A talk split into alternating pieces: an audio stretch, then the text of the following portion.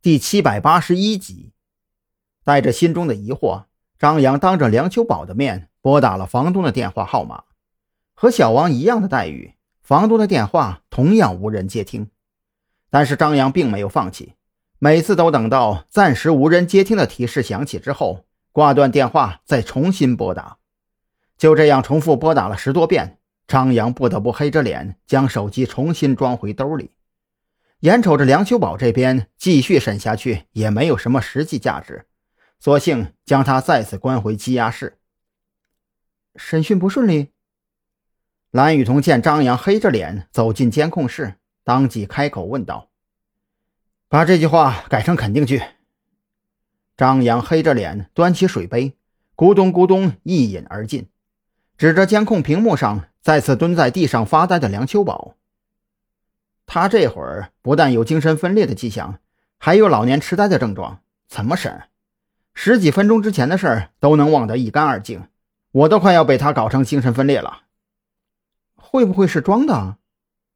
蓝雨桐这话刚说出口，就自行将其推翻。也不能啊，真要是装的，也骗不过你呀。我是真的看不透啊，我自己都不知道自己是谁了。张扬耸了耸肩膀，他这会儿脑袋里乱糟糟的，全都是疑问。再这么下去，还真得精神分裂了。我给你说说我的调查结果吧，你换换脑子。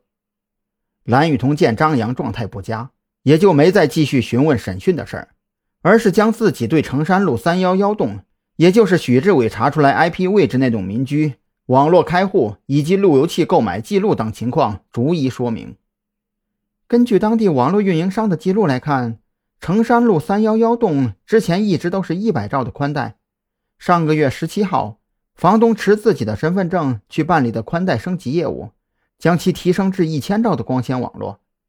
根据路由器的型号，我们查询了山南市范围内的相关商户，最后得出的结论是，路由器并不是在实体店购买的，而是房东自己的某宝账号在上个月十七号下午下的单。十九号上午到货，快递签收人就是房东自己。张扬听完蓝雨桐的介绍，他脑袋里忽然萌生了一个大胆的猜测：这个房东该不会就是那个鬼佬吧？毕竟这事儿也忒巧了，成山路三幺幺栋刚一出事儿，房东就恰好去了外地，电话还联系不上，哪有这么巧的？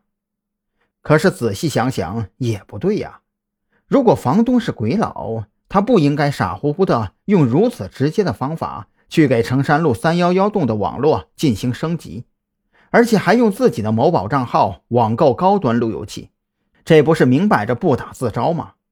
可万一鬼佬也正是希望自己如此分析呢？想到这里，张扬觉得脑袋更加闷疼起来，这已经陷入了一个猜测怪圈了。我再给房东打个电话试试。我还就不信了，打不通。张扬恨得咬牙切齿，掏出手机，狠狠地按下拨号键。终于，在第七次将号码拨打出去之后，张扬听到了一个中年男人的声音：“你好，我是宋瑶，你是哪位？”“你好，这里是山南市刑警大队。”张扬毫不犹豫地报出了山南市刑警大队的名头。成山路三幺幺栋是你的房产吧？